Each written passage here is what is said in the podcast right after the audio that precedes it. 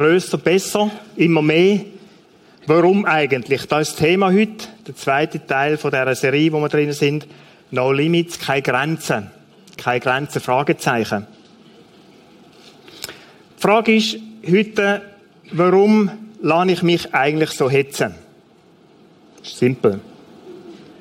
Warum lasse ich mich so hetzen? Warum der pausenlose Rennen von Termin zu Termin? Oder warum du hättest deine Probleme nicht gehabt, wenn du nicht das neue Handy hättest haben? Warum muss ich immer das neueste Handy haben? Das noch bessere, noch schnellere Auto? Noch sicherere Auto? Warum eigentlich mache ich alle Modetrends mit? Und Frisurentrends? Warum spritze ich Botox?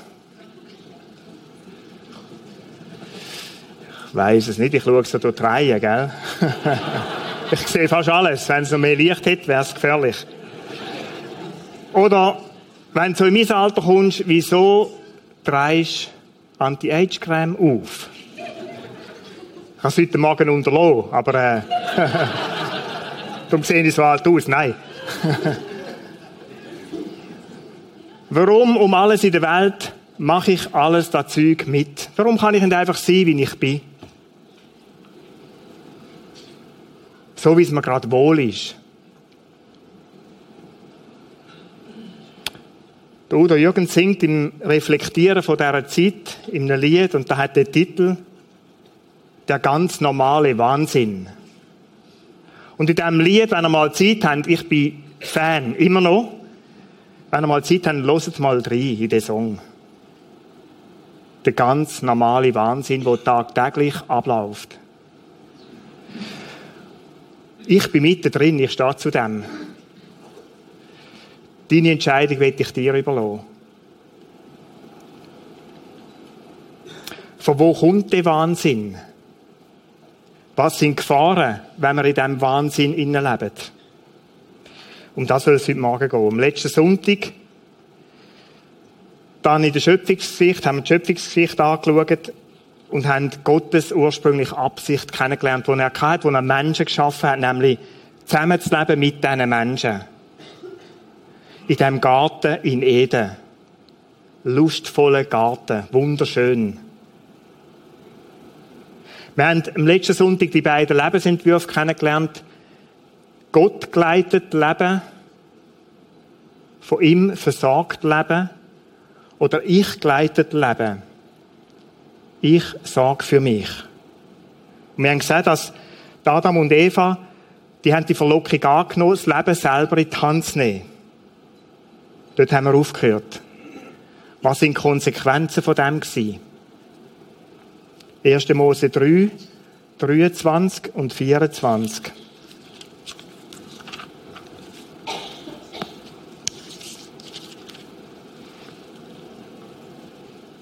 Darum schickte er die beiden aus dem Garten Eden fort und gab ihnen einen Auftrag, den Ackerboden zu bebauen aus dem, gemacht, aus dem er sie gemacht hatte. An der Ostseite des Gartens stellte der Engel mit flammenden Schwertern auf.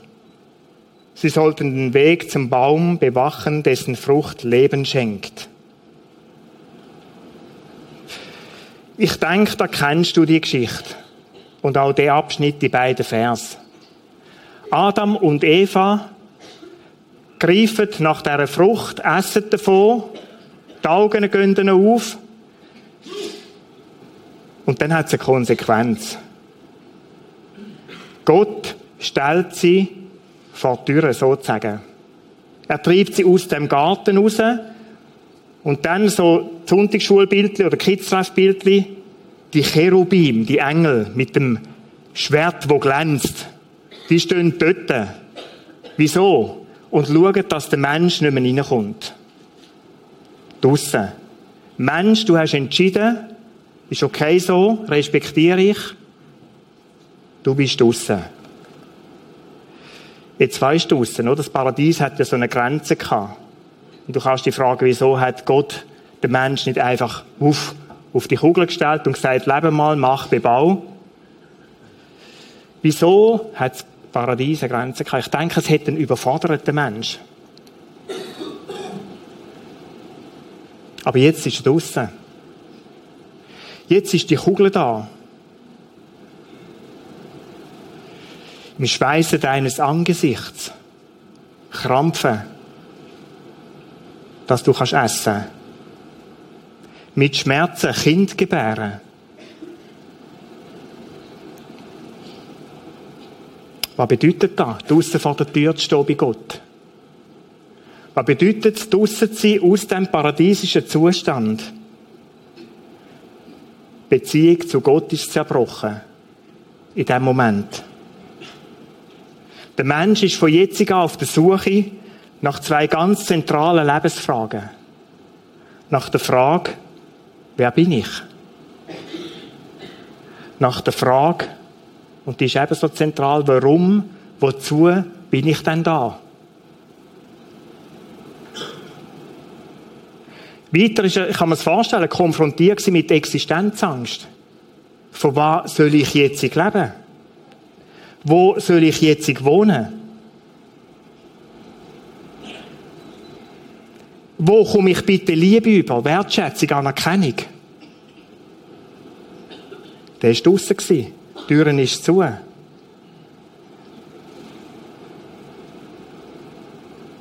Das menschliche Leben wenn wir uns fragen, wo kommt all die Hektik und all das das menschliche Leben, hat sich dort in dieser Urgeschichte der Menschen ganz grundlegend verändert. Sie in Gott und bei Gott, in Sicherheit und Geborgenheit, versagt von Gott, ihrem Schöpfer, ist abrupt zu Ende gegangen. Und an dieser Stelle ist etwas anderes der Kampf ums Überleben. Der Kampf ums Befriedigen von Bedürfnissen. Maslow-Pyramide, kennen von euch. Fangt an mit Befriedigen auf der untersten Stufe von Essen, Trinken und Schlafen. Wo, um Gottes Willen, soll ich denn essen, schlafen? Essen, trinken, wo soll ich schlafen? Liebe und Annahme, weiter so Bedürfnis.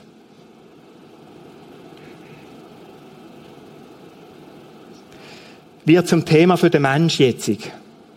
Wie kann ich die Bedürfnisse befriedigen? Gott befriedigt sie ihm nicht mehr. Und bald schon lesen wir in der Bibel, ein, zwei Kapitel später, von so Werthaltungen.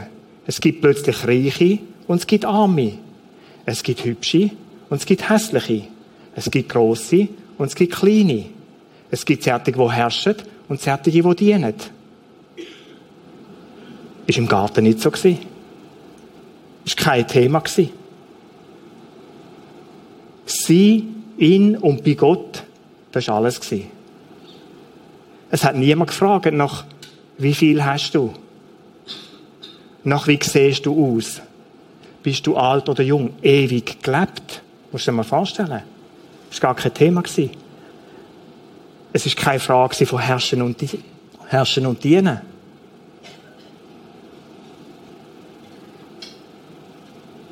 Und plötzlich in, dem, in dieser Wertigkeit drin sind Sachen ins menschliche Leben gekommen, die bis heute irgendwo anhalten. Gier und Neid. Der Mensch hat angefangen zu vergleichen. Kapitel 4. Kein und Abel. Die Geschichte.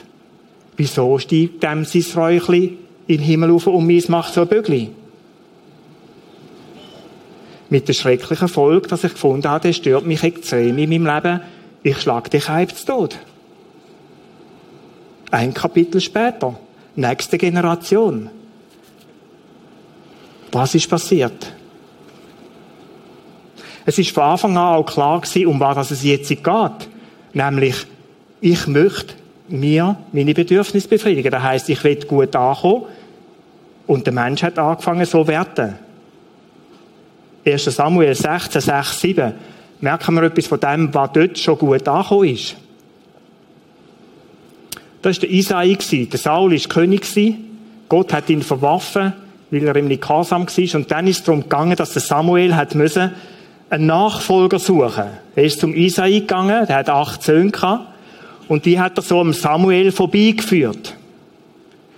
Und der Samuel, mit einem gewissen Wertmaßstab im Kopf, was steht denn da? Samuels Blick fiel sofort auf Eliab und er dachte, das ist bestimmt den, den der Herr als König ausgesucht hat. Wieso denn? Lass wir nachher, was Gott sagt. Lass dich von seinem Ansehen und von seiner Größe nicht beeindrucken. Also es ist schon da wie heute gewesen. Wenn du ein bisschen grösser bist, anständig angekleidet bist, dann hat er Eindruck gemacht. Und der Samuel, wohlverstanden, als ein Prophet Gottes, nicht frei von dem, sagt, da muss sie. Alle Attribute. Groß, hübsch. Da muss sie. Der Eliab, es gibt gar keinen anderen. Und dann sagt Gott, nein, Moment. Ist nicht so. Für Menschen ist es wichtig, was sie mit den Augen wahrnehmen können. Ich dagegen, Gott schaut da anders an. Ich dagegen schaue jedem Menschen ins Herz. Aha. Jetzt gibt's da also, dass du blendend aussiehst, groß bist, kräftig bist, jugendlich bist. Aber in Gottes Augen, er denkt anders über dich. Ach so. Aber es ist da schon klar gewesen, eigentlich alles schauen die an, die gross und stark sie sind, wo hübsch und jung sie sind. Wie ist es heute? Die Suche nach Identität und Sinn ist immer noch die gleiche. Sind wohl die beiden wichtigsten Lebensaufgaben vom Menschen. Auch heute kämpft der Mensch um Liebe, angenommen und Anerkennung. Und es gibt Orte auf dieser Welt, da kämpft der Mensch um Bedürfnisse wie Essen und Trinken. Er kämpft drum, weil er es nicht hat. Es ist heute wie damals das Gleiche, wer gut ankommt. Ich habe ein Bild mitgenommen aus dem Blick am Abend, der wundervollen, geistreichen Zeitung. Was kommt heute gut an? Fangen wir zuoberst oben an. Federer verspeist Davidenko. Nur schon die Sprache, verstehst du? Der Davidenko ist ja auch nicht irgendjemand. Aber er hat ihn verspeist. Unser Tennisgott, muss man lesen, unser Tennisgott. Wow. Und jetzt heißt es einfach Peter Brütsch, verstehst du? Oder Fritzli Meier, oder? Was es, wer verspeist denn du heute? Jetzt ganz groß und wichtig, was Singlefrauen wollen. Also, ich habe das nicht untersucht, aber die haben da offensichtlich untersucht. Hauptsache reich und jung. Okay. Lies mal noch schnell, was dort bei Platz 1 steht. Das ist völlig gleich. Sonst Prinz Harry ist völlig wurscht. Häufig nackt, betrunken und verzogen. Aber da blenden wir aus, das spielt eigentlich gar keine Rolle. Hauptsache reich und jung. Viel Glück mit dem Prinz Harry.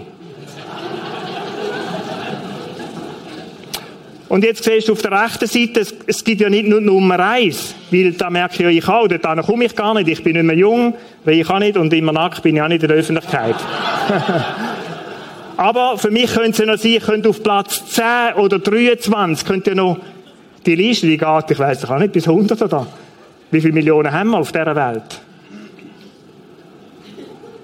Nummer eins, Platz eins, was Singlefrauen wollen. Ich weiß es nicht, ob es so ist, ist ja wurscht. Aber es zeigt etwas von dem, wie wir urteilen, wie wir werten, was für Wertmaßstäbe in der heutigen Welt gelten. Was machst du jetzt, wenn du als mein Sohn, mein eigener äh, Nikola Brütsch auf die Welt kommst? Ich habe es mir nicht gesagt, ich hoffe, es ihm wurscht. Jetzt hast du ein Problem. Auch er wird ja eine Frau. Eines Tages. Er ist jetzt 16. Im Moment interessiert ihn der Sport mehr wie Frauen. Aber der Tag kommt. Und vielleicht gibt es dann wieder so Schlagzeilen. Wenn ich eine Frau will, sagt er sich, jung bin ich dann noch hoffentlich. Vielleicht. Aber der Reichtum fehlt mir. Was mache ich? Mein Vater ist Pastor. Scheiß Etikett. Für mich verkaufen in dieser Welt. Das ist sicher ein von denen, der sagt, Sex nur Du weißt wann. und jetzt sollte ich eine Frau suchen. Was denkt die Frau über mich? Und dann fängt er an zu trüllen. Und entweder sagt er, weißt du was, es ist mir alles Wurst, ich mache, was ich will. Vielleicht lässt er sich hängen. Oder dann sagt er, wenn da Nummer eins ist, dann will ich. Ich bin ja jung. Ich habe Kraft. Also steigen wir auf auf den Trip. Ich bin auch nicht blöd. Fangen wir an krampfen. Wenn Geld gut ankommt, dann schaue ich, dass ich Geld habe.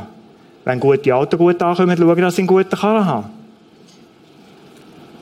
Und dann, vielleicht, ich hoffe es nicht, ich will es wieder verallgemeinern, steigst du auf in den Kampf oder nimmst den Kampf auf nach Erfolg, Schönheit und ewiger Jugend. Bis an dein Lebensende. Wieso? Weil du hast längst gelernt in dieser Welt, auf was dass es ankommt, dass es darauf ankommt, was du kannst, was du bist und was du hast. Da fängt spätestens in der Pubertät an. Und ich kann es euch von mir sagen, es hört mindestens mit 54 noch nicht ganz auf. Warum mache ich, was ich mache? Ich will angenommen sein. Ich will wertschätzt werden. Ich will geliebt werden. Und ich denke, es geht ja nicht anders. Was sind Gefahren? Erfolgreich sein ist nicht schlecht. Schön sein ist überhaupt nicht schlecht. Besitz haben ist nicht verwerflich. Gefährlich wird es dann, gefährlich wird's dann, wenn du dein Leben darauf aufbaust. Gefährlich wird es dann, wenn da Identität für dich bedeutet oder dir Identität gibt wenn du dein Glück in diesen Sachen suchst und über so Sachen definierst. Wenn du Wertschätzung, Achtung dort holst, wo Menschen sagen, das ist ein erfolgreicher Typ. Oder wie der Prinz da, der ist jung, der ist reich. Wenn da dein Antrieb wird, dann wird es gefährlich. Sprüche 29, 25. Wer das Urteil der Menschen fürchtet, gerät in ihre Abhängigkeit. Ups. Ups. Was heißt denn da? Wenn ich nach dem Wertmaßstab lebe, wo die Menschheit hat heute, wenn das mein oberste Gut ist, das heißt, wenn ich Anerkennung Wertschätzung, Liebe aufgrund von dem suchen, was ich kann und bin, dann werde ich abhängig von dem. Dann fängt der Motorradtrülle in mir rein, wo mich zu allen möglichen verrückten Sachen kann leiten Wer das Urteil der Menschen fürchtet, gerät in ihre Abhängigkeit. Wer dem Herrn vertraut, und jetzt schau da, ist gelassen und sicher. Kennst du Menschen, wo es nicht erschüttert, was die Leute jetzt gerade wieder über sie sagen? Wo nicht die Geilheit haben, immer, immer, immer da müssen sie machen, was andere machen. Wo gut ankommt, wo man sagt, das ist gut, das ist cool. Wo nicht immer trendy sein müssen wo nicht immer noch mehr haben müssen, dass man sie noch mehr bestund. Neuer Traktor beim Nachbar, neuer Traktor bei mir. Neues Auto dort, neues Auto bei mir. Puh, puh, puh, puh. Bis der Kohlen ausgeht.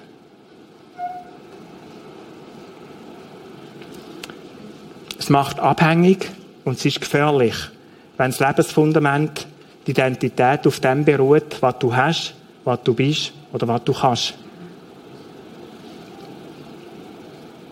Zu was führt's? Ich möchte es in einem Bild zeigen. Nachterstedt ist ein schmuckes Dörfli in Deutschland, Sachsen-Anhalt. Dann ist der 18. Juli 2009 gekommen. Wo die Morgen aufgewacht sind, oder ich denke schon zur Nacht, haben sie gemerkt, da ist etwas wie abgesackt in diesem Dorf. Ein Teil vom Dorf, drei Häuser, sind einfach, vom, dem, einfach verschwunden.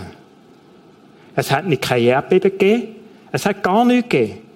Einfach Einsacken des Bodens. Uff. Unten an diesem Dorf hat sich unmerklich etwas ausgehöhlt. Da ist wie etwas im Fundament, im Boden hinein weggeflossen, wo plötzlich der Dorf oder ein Teil von dem Dorf hat einfliegen Aushöhlungssyndrom, sage ich dem. Schau, das kann auch in deinem Leben passieren und in meinem Leben. Es kann sein, dass man nach Hause die Wunsch, schöne Gebilde und alles baut. Dass wir tatsächlich erfolgreich sind, reich sind, schön aussehen, jung sind, ewig jung sind, was auch immer. Und wir bauen und bauen in unserem Leben und machen und tun. Und innerlich, innerlich, wie sieht es denn dort aus? Es kann sein, dass der Mensch wie innerlich einbricht. Es kann sein, dass nach außen alles weiter tiptop aussieht. Es sind manchmal die Sachen, wo du sagst, hat gar niemand gemerkt in der Nachbarschaft. Wieso hat jetzt der seine Frau verschossen oder sie ihn umgebracht? Wieso macht er Selbstmord? Gar keinen Grund. Wieso hat er plötzlich ein Burnout? Ist doch sehr erfolgreich. Hat doch immer so braunbrennt ausgesehen, ist gerade erst von der Ferien heimgekommen. Aushöhlungssyndrom. Die innere Welt hebt den äußeren nicht stand.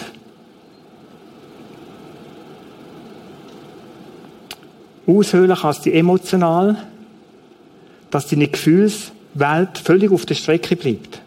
Du bist so fokussiert im Rennen, dass du gar nicht mehr weißt, was du spürst. Es kann dich körperlich, kräftemäßig völlig ein Ende bringen. Es kann die Seele geistig aushöhlen, das Rennen.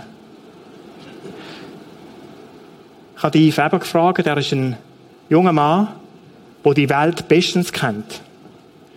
Der Yves war einer der erfolgreichsten jungen Leute in der Wirtschaft und er hat voll auf die Karte Erfolg gesetzt. Voll daran geglaubt, dass Karriere das Schärfste ist, was ich machen kann. Yves, merci überhaupt, dass du da kommst und ich denke, es braucht Mut. Er hat einen Applaus von ihm für uns. merci.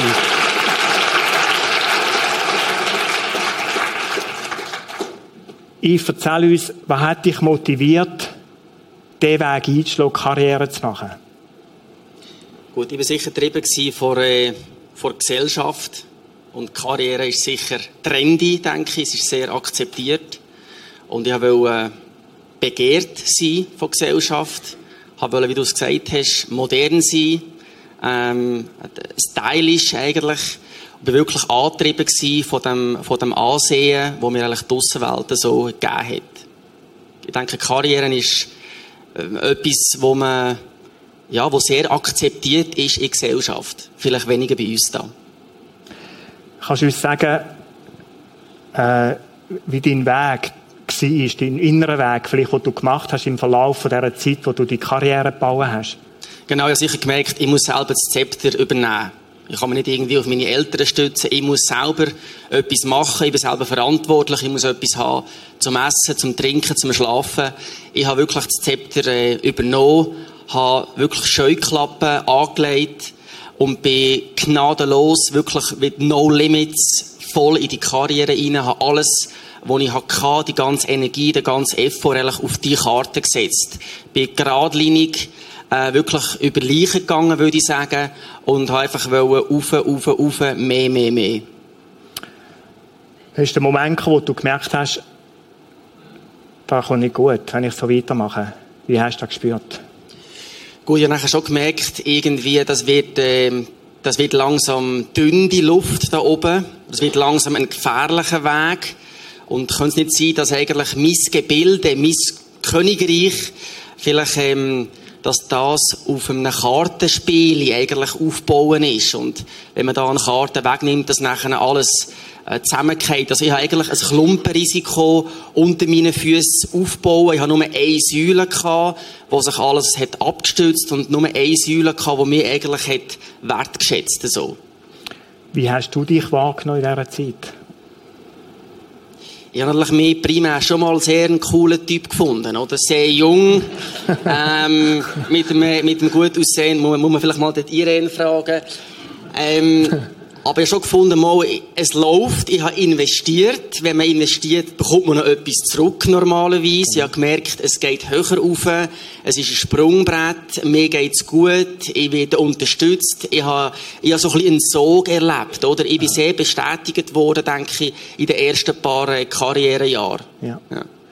Und die innerlich, wie ist die innerlich gegangen? Gut, mit Scheuklappen ähm, schaut man eben geradeaus, man schaut nicht links nicht rechts, aber man schaut eigentlich auch nicht auf sein Herz. Ich habe sicher äh, mein Herz recht einzementiert, ich habe wirklich Mauern gebaut. Ich habe mich selber auch nicht mehr so gespürt, wenn ich ehrlich bin. Ich habe es auch nicht mehr so wahrgenommen, wie es jetzt mir geht. Ich habe mehr eigentlich wie eine Maschine einfach funktioniert, auf 100% Kadenz gelaufen. Ich hatte wenig Zeit für mich selber, sehr wenig Zeit für mein eigenes Herz. Wie hast du gemerkt, dass du etwas verändern musst? Gut, habe nachher, wie erwähnt, ich habe gemerkt, es ist ein gefährliches Kartenhaus, es ist eine, ist eine gefährliche Säule. Ähm, ich bin sehr unter Erfolgsdruck gestanden. Die Luft wird immer dünner. Ähm, und ich habe gemerkt, das ist, äh, das ist ein gefährlicher Weg. Ich laufe eventuell Richtung Burnout. Es befriedigt mich nicht mehr komplett. Äh, und so habe ich gemerkt, hey, ich muss irgendwie etwas an meinem Setup, an meiner Einsäulenstrategie verändern. Was hast du denn gemacht? Ja, ich habe nachher wirklich angefangen zu suchen. Ich habe gemerkt, äh, es muss irgendetwas geben, wo mir ähm, eine Identität gibt, egal wie erfolgreich und wie steil jetzt die Karri Karriereleiter äh, aufgeht. Ich habe angefangen zu suchen und habe gemerkt, äh, dass es im christlichen Bereich etwas gibt, ähm, wo mich nicht äh, nur definiert über mein, über mein Einkommen, über meinen Erfolg, über mein Äußere und das, was die Außenwelt von mir haltet, sondern es gibt eventuell etwas, wo wirklich äh, sich um mein Herz kümmert, etwas, wo ein brutales Fundament könnte sein, wo sehr ausgeglichen vielleicht auch ist. Was hast du denn gemacht, wo du da kennengelernt hast? Gut, ich habe den Weg weiterhin verfolgt. Ich habe gemerkt, das ist auch der richtige Weg. Mhm. Es, es, ist ein Mehrsäulen-Konzept langsam geworden. Äh, und ich habe wirklich gemerkt, ich, ich bin auf dem richtigen Weg. Ähm, ich habe sicher vermehrt angefangen, Zeit zu verbringen mit anderen Menschen. Das war für mich dazu mal etwas recht Neues gewesen, mit anderen Leuten Zeit zu verbringen, weg vom Business.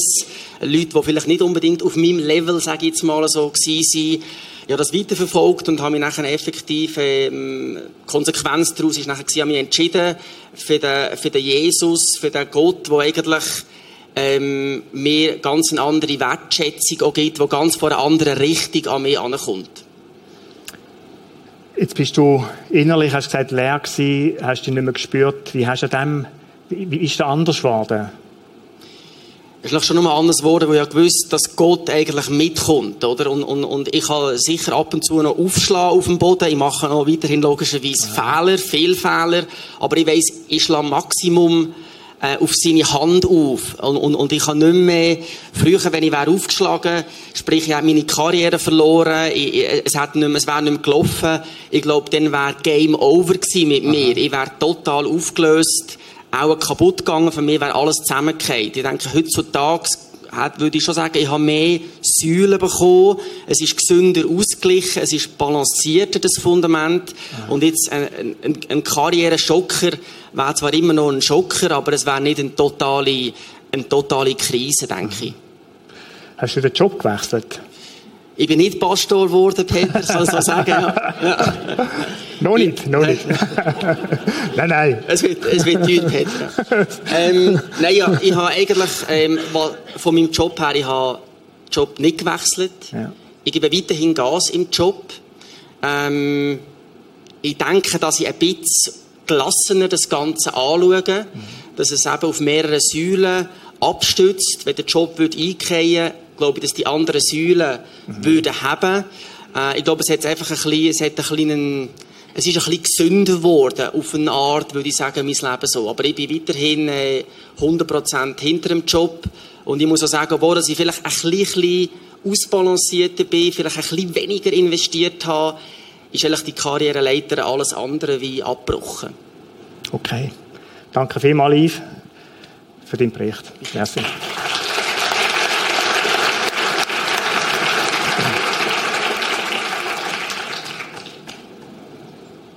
Yves hat von Säulen geredet. Wenn man fragt, wie ist es zu dem gekommen, dann ist ja die Frage, gibt es eine Alternative zu dieser Säule, zu diesem Fundament, zu dieser Identität? Ich möchte versuchen, äh, zu zeichnen. Weil es ist manchmal einfach schöner sichtbar, wie einfach dass es dann manchmal auch sein kann.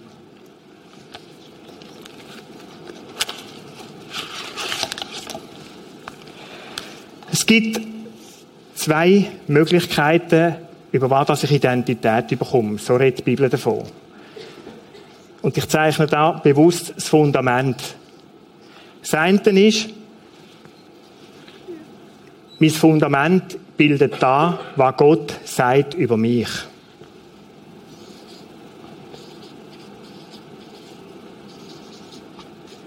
Gott über mich oder es kann mein Fundament sein, wo Menschen sagen über mich. Ich tue es einfach so.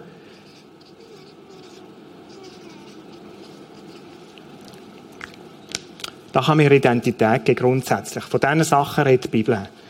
Entweder gewünscht deine Identität über das, was Menschen über dich sagen, oder was Gott sagt über dich. Das sind zwei Möglichkeiten wenn es wichtig ist, was Menschen über dich sagen, dann ist das Nächste, es ist dir oder darf dir nicht unwichtig sein, was Menschen denken über dich.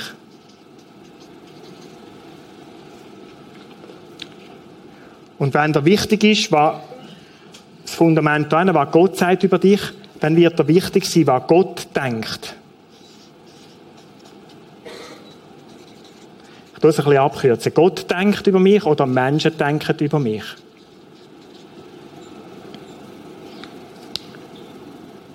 Wenn mir diese Seite wichtig ist, was mache ich dann? Dann will ich Menschen gefallen.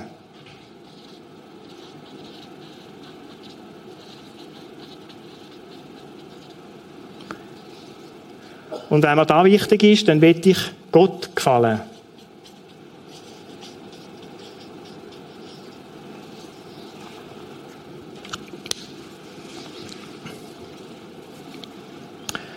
So weit, denke ich, ist es einfach. Und es ist weiter einfach. Die Frage ist jetzt, wie fühle ich da Gott gefallen? Was gibt es da für eine Bedingung? Und was gibt es für Bedingungen zum Menschen gefallen? Und ich denke, da ist der springende Punkt, wo nachher die Auswirkungen spürst im Leben. Gott gefallen gibt es eine Frage.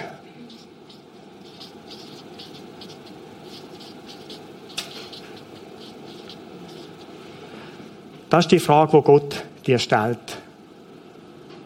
Ganz einfach auf den Boden gebracht, beim Petrus, wo Jesus schlicht die Frage stellt, liebst du mich? Wenn du willst, Menschen gefallen überleg dir diese Frage mal. Versuch mal jetzt schnell darüber nachzudenken und gib mir eine Antwort. Was könnte die Frage sein, wenn ich Menschen gefallen will? Was machst du für mich? Was muss ich tun? Kannst du noch mal sagen? Was liebt Menschen? Was bedeutet es? Was erwartet sie?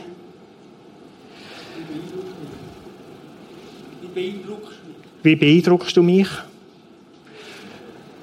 Merkst du etwas?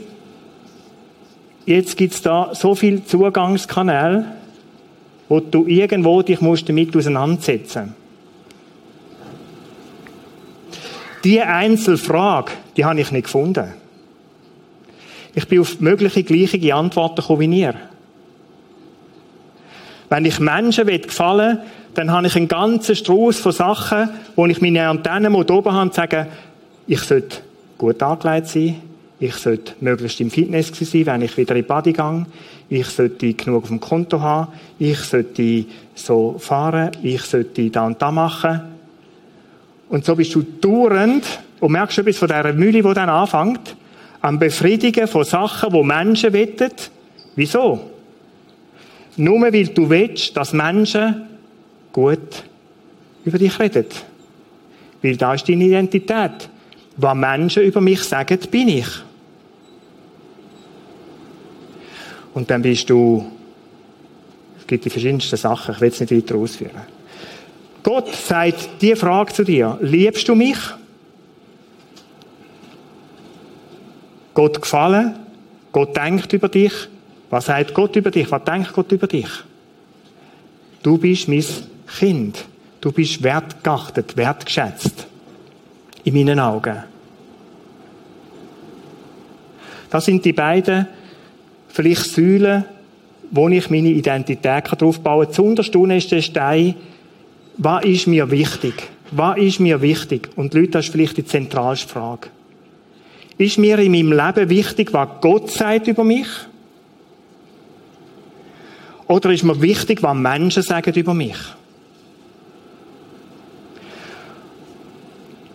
Ich will gar nicht sagen, dass ich selbst als Pastor gefreit bin von dem. Überhaupt nicht. Ich glaube, da auf diesen Ebene, das ist nicht so irgendwie in einem Kästchen einzuzeichnen, vielleicht ein Balken, der sich so oder so kann verschieben kann. Aber Grundfeste muss klar sein. Ich möchte zwei Stellen dazu nehmen. Johannes 1, 12. Identität in Jesus. Die ihn aber aufnahmen und an ihn glaubten, denen gab er das Recht, Kind Gottes zu werden. Da liest sich so. Weißt du, was heißt da? Es ist das Gleiche möglich wie dort zumal in Eden, in dem Garten dass Gott sagt, du bist mein Kind, ich will für dich sorgen. Ich möchte für deine Bedürfnisse da sein, ich will die stillen. Bei mir bist du akzeptiert, angenommen, geliebt, wertschätzt. Und es gibt die verrückte Stelle im Matthäus-Evangelium, wo Jesus sagt, trachtet zuerst, schaut zuerst auf meine Sache. Und dann will ich euch versorgen, auch mit materiellen Gütern, die ihr braucht. Es geht nicht um Reichtum dort und wie viel. Den Wettlauf muss man bei Gott gar nicht mitmachen. Aber er wird dich versorgen. Er wird dir da geben, was du brauchst. Ein Mensch, der so gelebt hat, ist der Paulus. Er schreibt vom ersten Thessalonicher Brief. Weil Gott uns für wert geachtet hat. Merkst du die Sprache? Wert geachtet von Gott. Und uns das Evangelium anzuvertrauen. Darum reden wir. Nicht als wollten wir dem Menschen gefallen, sondern Gott, der unsere Herzen prüft. Der Paulus hat selbstverständlich die beiden Konzepte kennt. Von Gott gefallen und Menschen gefallen. Und es ist nicht immer, auch für ihn nicht immer bequem gewesen, auf die Seite von Gott zu stehen und zu sagen, ich möchte Gott gefallen. Aber ich tue da, wo ich tue, nicht um den Menschen zu gefallen, sondern ich tue, was ich tue, um Gott zu gefallen. Erinnern wir uns an die Sprüche. Was macht er? Auf dieser Seite ist Abhängigkeit. Du hast da oben ein paar Knechte, die fordern immer ein. Weil du musst immer den Dank dir füllen lassen aufs Neue.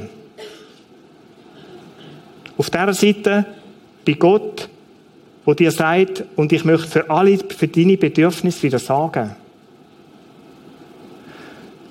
Der Mensch hat sich hier entschieden, in Eden. Aber weißt du, was Entscheid haben etwas Gutes. Du kannst dich auch wieder umentscheiden. Es ist möglich zu sagen, das Konzept will ich nicht mehr, so wie es der Yves gemacht hat. Ich möchte in diesem Konzept leben. Ich will wieder zu Gott zurückkehren.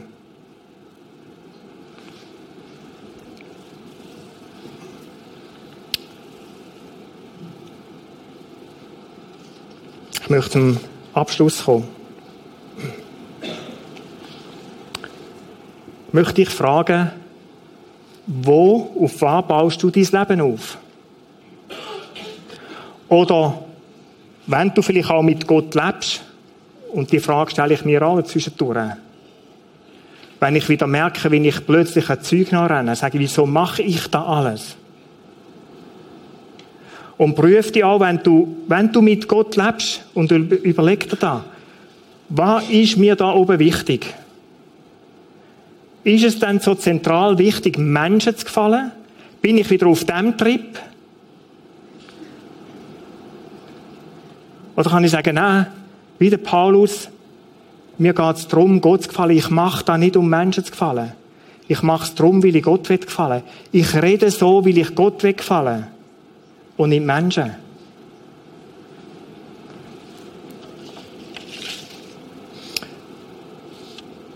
Ich möchte zwei Bibeltexte mitnehmen, die Zeit. Sprüche 29, 25, wo wir schon kennen. Lies die Text jetzt, wir haben ein paar Tage Musik im Hintergrund. Wir haben vom Aus Aushöhlungssyndrom geredet.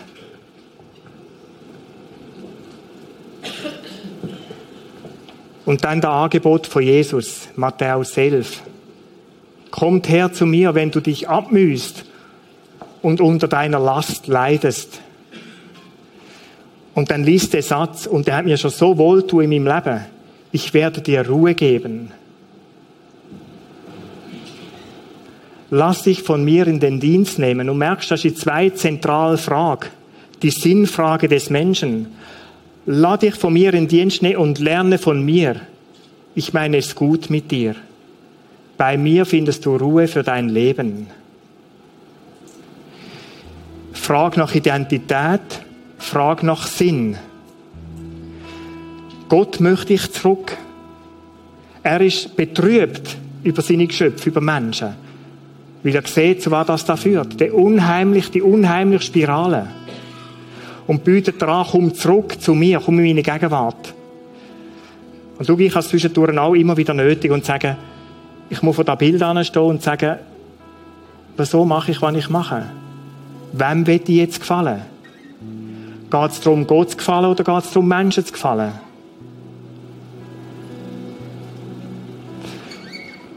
Denk einen Moment über dein Leben an, wie es dir geht. Vielleicht ist es dran, auch einen Entscheid zu fällen heute Morgen und zu sagen, ich möchte ganz neu Gott auf deine Karte setzen. Jesus, ich möchte mit dir leben. Moment der Stille.